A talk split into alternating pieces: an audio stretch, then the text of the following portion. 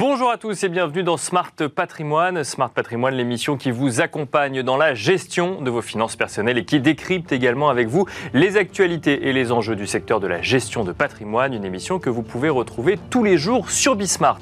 Et au sommaire de cette édition, nous commencerons avec l'art à la une, le rendez-vous dédié aux actualités du monde de l'art proposé par Sybille Aoudjan, journaliste spécialisée sur les questions d'art au sein de la rédaction de Bismart. Nous enchaînerons ensuite avec l'art à la une, l'interview où nous ferons le point sur l'année 2022 en matière de vente aux enchères numériques avec Cyril Coiffé, vice-président et général manager France chez Katawiki, mais où nous tenterons surtout de comprendre quelles sont les grandes tendances de consommation à venir dans le secteur pour 2023.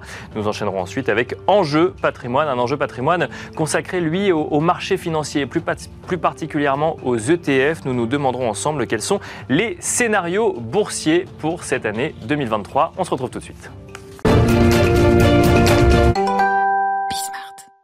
Et nous commençons donc avec l'art à la une, le rendez-vous dédié aux actualités du monde de l'art proposé par Sybille Aoudjan, journaliste spécialisée sur les questions d'art au sein de la rédaction de Bismart. Bonjour Sybille. Bonjour Nicolas. Alors que s'est-il passé dans le monde de l'art, Sybille, cette semaine? Alors ça faisait longtemps qu'on n'avait pas parlé de NFT, c'est Non-Fungible Token. Eh bien c'est euh, le MoMA de San Francisco qui a réalisé euh, plusieurs acquisitions, qui a aussi reçu plusieurs dons pour sa collection permanente, 63 œuvres exactement, dont un NFT. Donc le musée est l'un des premiers à posséder ce genre d'œuvres dans ses collections permanentes. L'œuvre s'appelle Final Transformation numéro 2. Elle a été réalisée en 2022 par l'artiste Lynn Hershman Leeson, une artiste de la baie de San Francisco avec laquelle le musée collabore régulièrement.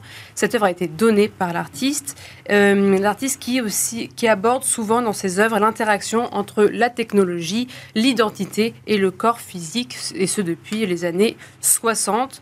Alors le MoMA à San Francisco est particulièrement ouvert euh, à ses œuvres numériques déjà il y a 20 il avait déjà collaboré avec cet artiste qui avait créé une œuvre numérique autour d'un site internet interactif qui euh, interrogeait euh, les, ressorts de l'intelligence artificielle. Et cette œuvre-là avait déjà rejoint les collections permanentes de ce musée.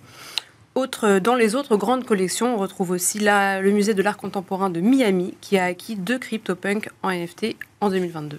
Alors, euh, donc on voit des euh, grands musées ou des grandes collections acquérir des, NFT. Pourtant, après leur boom, on en a beaucoup parlé dans cette émission, les NFT n'attirent plus autant, Sibyl. Voilà, les NFT ont subi euh, les conséquences de tous les troubles qu'il y a eu autour du marché des crypto-monnaies. Au troisième trimestre 2022, le volume d'échanges des NFT a largement diminué, une baisse de plus de 70% par rapport au deuxième trimestre, passant de 7,3 milliards à 1,6 milliard de dollars, selon le site spécialisé Non-Fungible. Ce qui est intéressant aussi, c'est que la valeur moyenne d'échange de ces NFT euh, s'est effondrée, pareil, de plus de 70%. On est aujourd'hui autour de 150 dollars le NFT, alors qu'avant, il y a quelques mois, on était à 650 dollars. Deux observations ont néanmoins été faites par Non-Fungible. C'est d'abord la décentralisation du marché, donc ça veut dire qu'il y a euh, les œuvres phares, justement les CryptoPunks, etc., prennent moins de place, il y a plus de plus petits NFT et aussi une plus forte implication des entreprises qui veulent saisir ce tournant numérique comme euh, Tiffany ou Starbucks. Voilà, donc c'est un marché euh, baissier, mais peut-être qu'il va se stabiliser autour de ces acteurs euh, plus avec cette multiplication d'acteurs.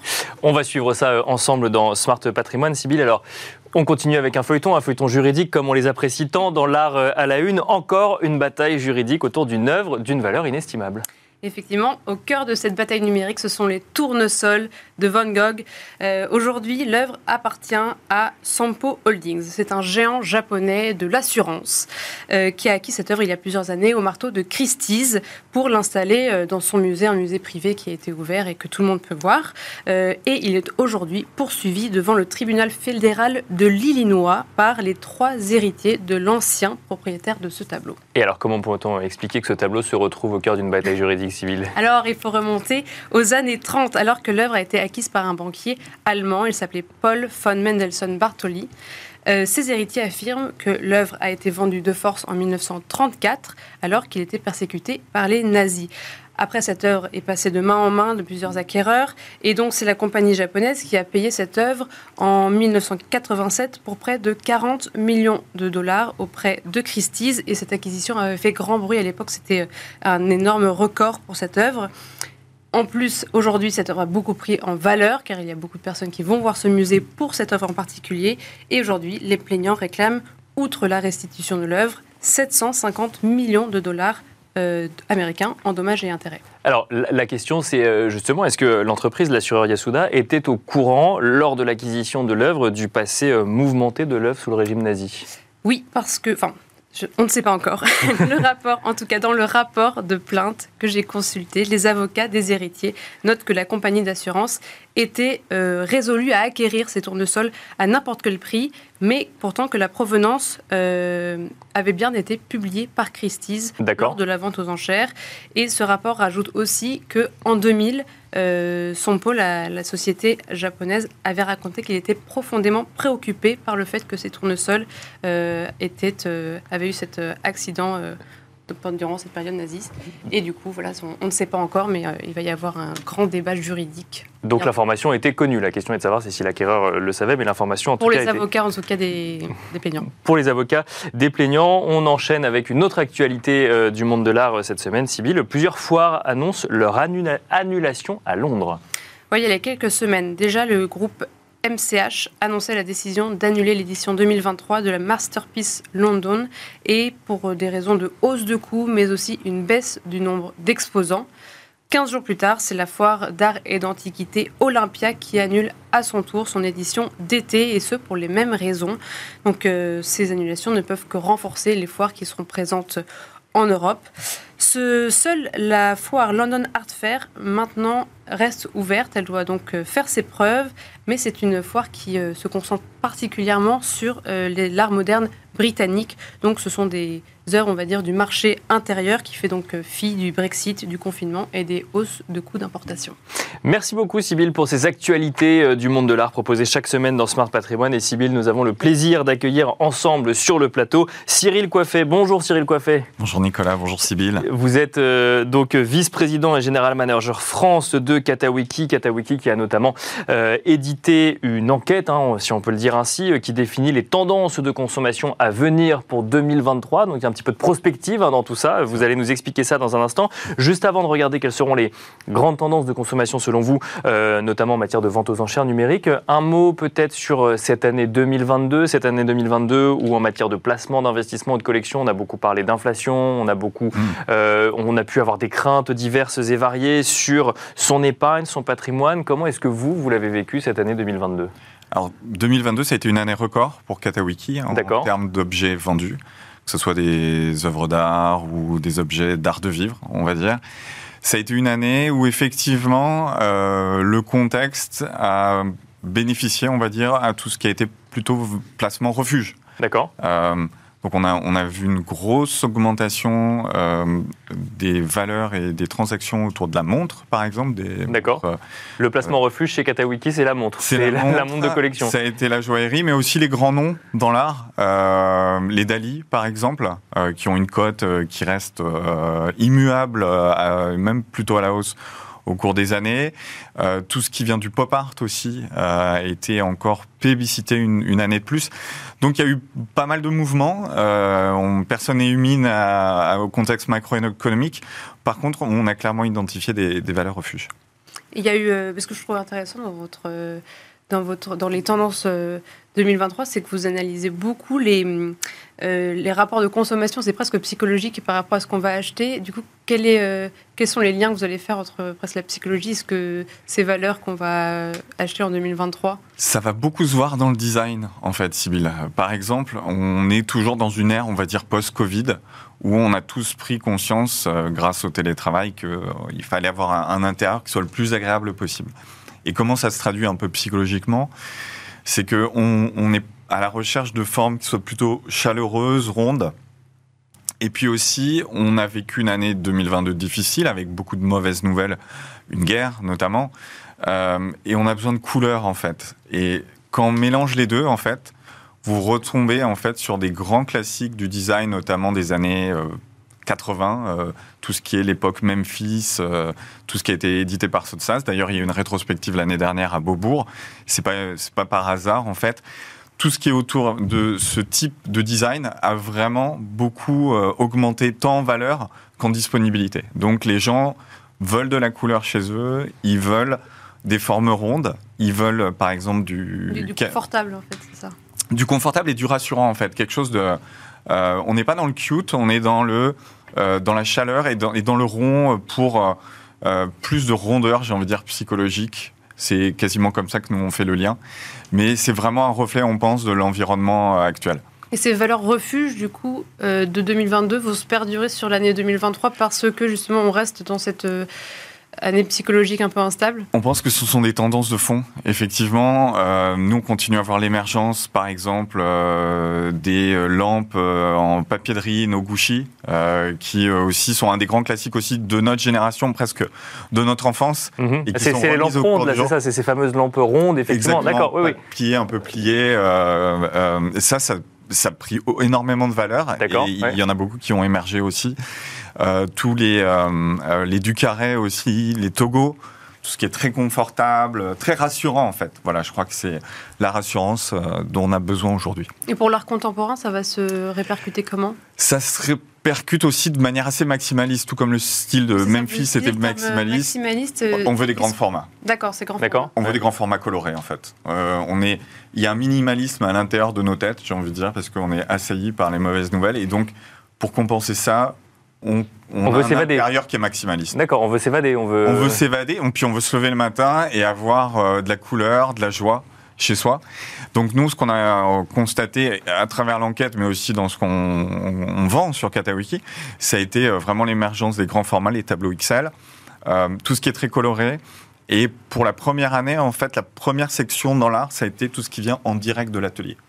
C'est-à-dire que le marché de l'art était beaucoup perçu jusqu'à présent comme un marché de la seconde main ou de l'intermédiaire.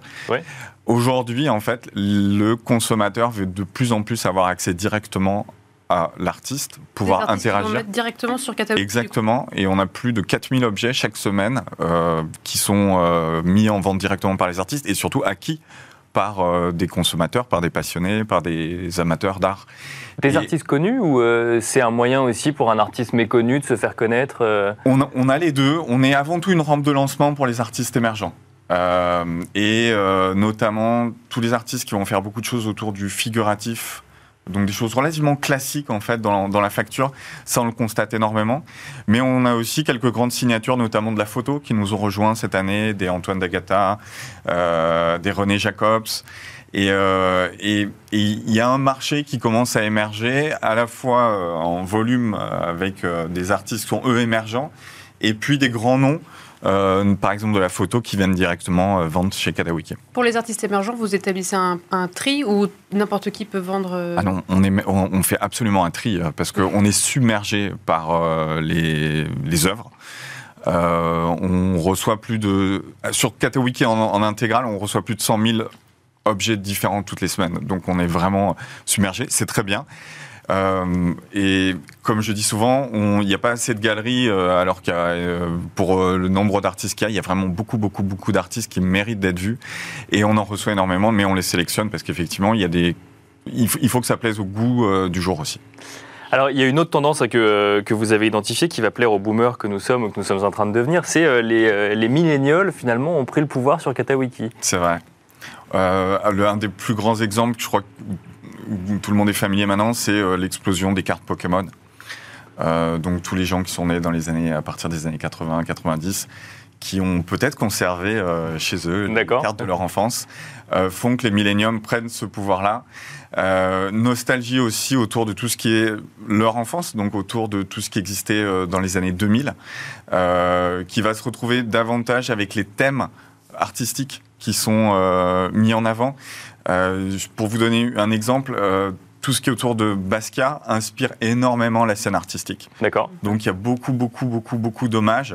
Euh, sur la scène musicale, il y a aussi, qui se traduit artistiquement, vous allez voir beaucoup d'hommages, par exemple, à Amy Winehouse, où de nombreux artistes, en fait, vont reprendre toute cette iconographie-là.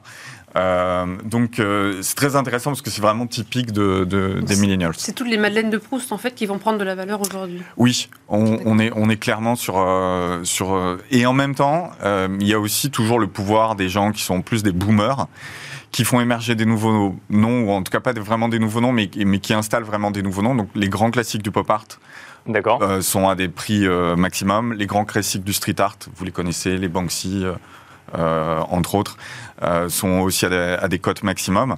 Et puis en photo, on va voir beaucoup des Nan Goldin qui aussi commencent à être vraiment des icônes incontournables. Et en termes de, on reste sur le côté millénial de, de, technologie qui rentre. Est-ce qu'il y a beaucoup d'œuvres liées à la technologie qui rentrent au sein de Katawiki? On a le, public millénial, en termes de technologie, va plutôt acheter soit des objets euh, Apple vintage. D'accord. Parce que vraiment, il y en a, on vend beaucoup euh, de, de, vieux ordinateurs, de vieux iPods. D'accord. Ok. Ah, et, ça, ça a une valeur en second marché, une valeur ah, sentimentale, une valeur, de collection. Qui sont dans leur boîte et qui sont en bon état et encore fonctionnels, euh, comme beaucoup le sont. Donc, les milléniaux vont acheter ça. en technologie, ils vont effectivement prendre beaucoup de rétro gaming. Donc ils vont euh, prendre du, des systèmes, euh, des Super NES pour refaire euh, du Street Fighter par exemple. En termes d'œuvres d'art, ils ont des goûts en termes de, format et, de, genre qui sont plutôt, euh, j'ai envie de vous dire, classiques. Vous n'allez pas encore voir de NFT sur euh, la plateforme quoi. On, a vendu beaucoup de NFT l'année dernière. Ah, quand même. Euh, mais c'est pas forcément des millennials qui les achètent. Mais alors, il nous reste quelques secondes, mais comment on fait pour vendre un NFT sur une application Quand on n'est pas euh, natif finalement de ce, de ce milieu-là? Alors, on a sélectionné, nous, des artistes qui créent les NFT et qui ont la particularité de vous envoyer l'œuvre d'art originale, donc par exemple une litho ou une peinture, et son pendant NFT en fait. Donc ils vous fournissent euh, très simplement. Et qu'on achète en euros du coup. on achète en euros, on paye avec sa carte, on reçoit une vraie œuvre physique et on reçoit une vraie œuvre NFT. Bon, vous, vous, reviendrez nous en parler. Merci beaucoup Cyril Coiffé, euh, vice-président et général manager France chez Katawiki. Merci également Sybille Aoudjan, journaliste spécialisée sur les questions d'art au sein de la rédaction de Bismart. Merci à vous de nous avoir suivis et à tout de suite dans Enjeu patrimoine. Et nous enchaînons à présent avec Enjeu patrimoine, un enjeu patrimoine consacré au marché boursier. Nous allons tenter de comprendre ensemble quels sont les scénarios pour cette année 2023. Et pour cela, nous avons le plaisir d'être en plateau avec Régis Yankovici. Bonjour Régis Yankovici. Bonjour Nicolas. Bonjour Nicolas. Bienvenue sur le plateau. Vous êtes fondateur et dirigeant de Luxavi. Luxavi, on rappelle pour ceux qui ne le savent pas, qui est une plateforme d'assurance vie en ETF. J'ai envie de vous poser une question toute simple. Hein. On est euh, presque fin janvier. Depuis le début de l'année, le CAC 40 ne fait que progresser ou presque. On a une majorité de séances de hausse depuis le début de l'année. Est-ce que, euh, du coup, on n'a plus besoin de gestion active et on peut même euh, sortir des marchés et se dire que son année est faite, Régis? Ah, vous êtes taquin hein euh, Si on avait la capacité à connaître l'avenir, je répondrais facilement, bah oui, il n'y a plus besoin de gestion active et restons investis ou alors sortons complètement. Mais le propre des marchés financiers, c'est de traiter la matière première qui est l'incertitude. Et donc je pense qu'il vaut mieux toujours avoir un pilote dans l'avion. Alors ce pilote, il faut savoir combien on le paye, il faut le payer euh, en fonction des résultats qu'il obtient. Bien sûr. Mais euh, voilà, je, reste un fervent défenseur de la gestion active, mais en ETF. En ETF, effectivement. En ETF, justement, si on regarde un petit peu ces, euh, bah, ces marchés financiers euh, qui, euh, cette année 2023 qui s'ouvre, quels sont les scénarios, le ou les scénarios que vous avez en tête, Alors, Régis si, si, on démarre de ce qui s'est passé en 2022, je crois que le point de, de basculement se situe au mois d'octobre. D'accord. Au moment où des chiffres d'inflation qui n'étaient pas très bons sont publiés, les marchés financiers ont baissé dans la première partie de journée pour après repartir à la hausse. Et là, on s'est dit, c'est qu'il n'y a plus de vendeurs. C'est que, euh, ça y est, le marché perçoit qu'on est de l'autre côté de l'inflation. C'est-à-dire que l'inflation va commencer à, décroître. D'accord. Donc l'inflation n'est plus un danger pour les marchés à, ce moment-là. Ou en tout cas, euh, elle n'est plus perçue comme un danger. Exactement. On bascule dans un autre scénario de marché. Et je pense que c'est le scénario de marché qui va nous accompagner toute l'année 2023. D'accord. Et que si le maître mot de 2022 c'était stagflation, mhm. euh, d'ailleurs qui a fait baisser euh, un, peu, un peu durement pour beaucoup d'investisseurs les actions et les obligations en même temps, le maître mot de 2023, ça va être désinflation mhm. et sans doute euh, désynchronisation des grandes économies mondiales. D'accord. Et ça, si on, adhère à, ce, à cette vision-là, ça veut dire qu'il euh, n'y a pas trop d'inquiétude à avoir globalement sur les marchés, qu'on devrait avoir une corrélation toujours positive, mais à la hausse entre les actions et les obligations. Problème, c'est qu'on a mangé une partie du pain blanc euh, dès le En mois 20 de jours. janvier. En 20 jours, ouais, c'est ça. Et- et- Un peu moins. ouais. Exactement. Alors il y a quand même, je ne veux pas tracer- dresser un tableau euh, idyllique parce que il y a quand même deux problèmes. Le premier problème, c'est les résultats des entreprises. L'année dernière, la baisse s'est faite sur une baisse de valorisation. Bien sûr. Les résultats n'ont pas été tellement révisés. Et c'est ce qu'on attend pour cette année. Alors, je pose la question et je, et je- et je fais la réponse. en- Allez-y, allez-y, expliquez-nous. oui.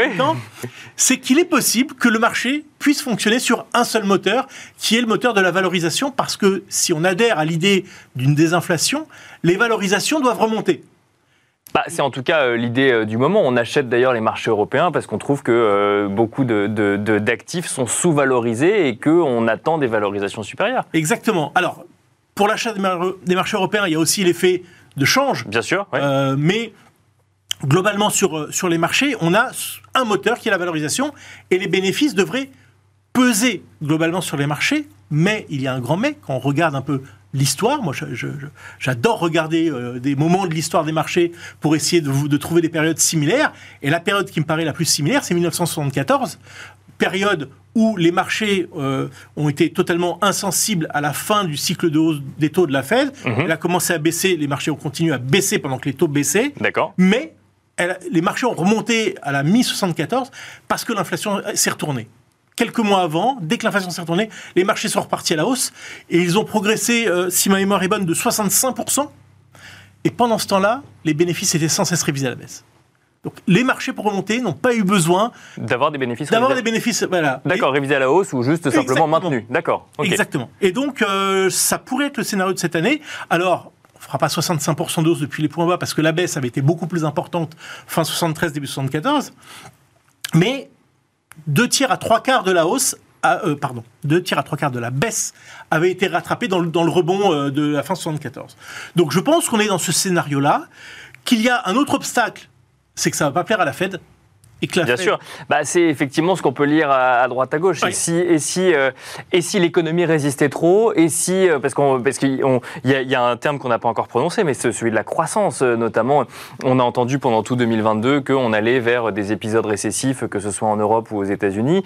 Euh, et si finalement les économies résistaient bien, est-ce que les banques centrales ne serreraient pas un tout petit peu plus la vis? Euh, alors, ma crainte, elle est même que, même si les économies ne surprennent pas euh, positivement, les banques centrales serrent la vis. D'accord. En, en- en maintenant un discours, oui, mais il y a quand même un risque inflationniste, oui, mais le marché de l'emploi est encore euh, trop solide à mon goût. Et à chaque fois qu'on va avoir ce, euh, ce moment de hiatus entre euh, l'anticipation de, de fort ralentissement, voire de récession, et donc de, de, pivot de la Fed, et une Fed qui malgré tout va rester, pardon pour le terme, hawkish, Mhm. C'est là que les marchés baisseront. D'accord. On, co- on corrigera et on pourrait avoir une période euh, à la 2022, c'est-à-dire de remonter les taux, de baisse, de baisse des actions euh, pendant, euh, pendant quelques temps, je ne sais pas, quelques semaines ou quelques mois. Mais voilà, le panorama global de l'année, je crois que c'est de la désinflation. Alors, Régis Yankovici, donc vous l'avez dit, hein, vous êtes passionné et spécialisé sur les, sur les ETF. Dans quoi est-ce qu'on oriente ces investissements cette année? On entend que c'est le retour des valeurs cycliques, mais on entend aussi qu'il ne faut pas oublier les valeurs de croissance. Est-ce qu'il y a des thématiques qui se dégagent Euh, Comment est-ce que vous voyez les choses? Alors, avant, avant de, de donner quelques idées d'investissement, il faut évidemment adhérer à ce scénario. C'est vraiment euh, la pierre angulaire euh, des, des idées d'investissement, c'est ce scénario. La première chose, peut-être, euh, c'est de dire que le dollar doit baisser. Et d'ailleurs, c'est tout à fait intéressant de voir que même lorsqu'il y a des discours, il y en a eu encore il y a une semaine de membres de la Fed très hawkish, le dollar n'a pas progressé. Le, Bien sûr. le dollar Mmh. a continué de baisser. C'est donc qu'on a atteint un seuil où le, le marché euh, euh, pense que la Fed est en train de se tromper quelque part. Et donc, si le dollar doit baisser, alors je crois qu'il faut avoir de l'or en portefeuille.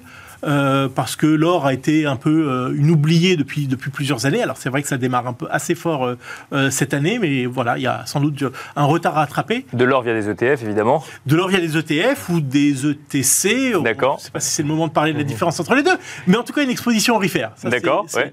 Certain. Il y a une- un autre thème. En fait, il y, a, il y a deux thèmes, et puis vous allez voir qu'il y en a un troisième, mais qui est la confluence des deux. C'est la réouverture de la Chine. Bien sûr, on n'en a pas parlé encore, oui, oui, complètement. Alors, évi- évidemment, alors est-ce que tout le monde en parle. Est-ce que ça veut dire que c'est joué? Je ne crois pas. Je crois que euh, on a beaucoup dégradé et les valorisations et les résultats et qu'on peut avoir un- de nouveau des améliorations sur les deux. Et donc c'est deux moteurs ultra puissants pour, euh, pour les bourses. L'indice MSCI China, je trouve, est un bon indice parce qu'il est assez diversifié. D'accord. Euh, Il y a un autre thème qui m'intéresse, c'est que si les taux doivent rebaisser, alors les actions qui donnent des dividendes élevés vont être euh, recherchées. D'accord. Et, ouais. donc, et donc, Il faut aller chercher les dividendes. absolument. Et il y a des ETF spécialisés sur un peu tout- toutes les zones géographiques. Et euh, enfin, pour no- notre part, on a construit une stratégie là qu'on vient de lancer le 1er janvier, euh, qui a un rendement de plus de 8%. Donc c'est sympathique. Depuis 20 jours. Pas, pas une performance. Ah oui, un rendement, d'accord. Un, rendement En lien avec les des dividendes. En lien avec les dividendes de- de versés par les entreprises. D'accord. Oui, oui, absolument. ok. Euh, la performance, c'est pas très intéressant, mais 4 ou 5% Euh, Et au carrefour de la réouverture de la Chine et des dividendes, je crois que le secteur pétrolier est attractif. D'accord. Il a beaucoup monté les deux dernières années. Il a tellement été massacré pendant 10 ans, 11 ans, 12 ans, qu'il y a, à mon avis, de belles, de belles histoires encore à raconter sur le secteur. Alors, je sais que c'est pas très. euh, ESG. c'est pas très ESG, euh, c'est pas politiquement euh, correct euh, de parler de ce secteur-là. Et ben, eh ben, c'est pour ça que j'en parle deux fois plus. Mais vous voulez dire que en termes de performance boursière, euh, il y a encore des, des choses à faire sur ce secteur? Mais oui, parce que les boîtes, elles ont arrêté d'investir dans le développement du pétrole. Je vais vous donner un, euh, le chiffre que j'ai là, c'est que on a 60% de forage en moins qu'en 2014, année à peu près où on était dans les 100 dollars au niveau du pétrole. D'accord. Donc les sociétés ont arrêté de chercher du pétrole. Parce que elles ont commis des excès les années passées, dès que les cours montaient, ils, dépensaient à tout va. Les actionnaires ont dit, bah, quand même, il faut un peu nous rendre de l'argent et montrer votre rentabilité. Euh, les fonds ESG sont sortis toutes ces valeurs-là. Donc, ils ont serré la ceinture. Serrer la ceinture, ça veut dire que du côté de l'offre, eh ben, on est très, très, très en retard. Et du côté de la demande, bah, la Chine est en train de se réouvrir. Avant le Covid, la Chine, c'était 13 millions de barils jour euh, d'importation. Aujourd'hui, on est à 9. Il y a un rattrapage à faire. Voilà, il y a un rattrapage. Et vous savez bien, sans doute, que chaque décennie a connu sa bulle. Hein. Bien sûr, ouais. Les années 2000, les TMT, les années 2010, euh, l'immobilier américain. Je pense qu'on sort de la bulle des FAMA, des FANG, on les appelle, je sais, je sais, je sais plus le dernier terme. Des sociétés technologiques chinoises, voilà. oui. Non, américaines. Américaines, pardon. Ah, les gars, vous parlez des GAFA. Des oui, GAFA. Des GAFAM, bien Oui, sûr, d'accord. On a, on, Oui, on a fini vrai, la bulle depuis un an. Quelle va être la, la bulle des années 2020-2030 Je pense que l'énergie est un bon candidat. On Voilà. s'arrêtera là-dessus. Merci beaucoup, Régis Jancovici. Je rappelle que vous êtes fondateur et dirigeant de Luxavi. Merci, Merci beaucoup. Merci à vous de nous avoir suivis et à très vite sur Bismart.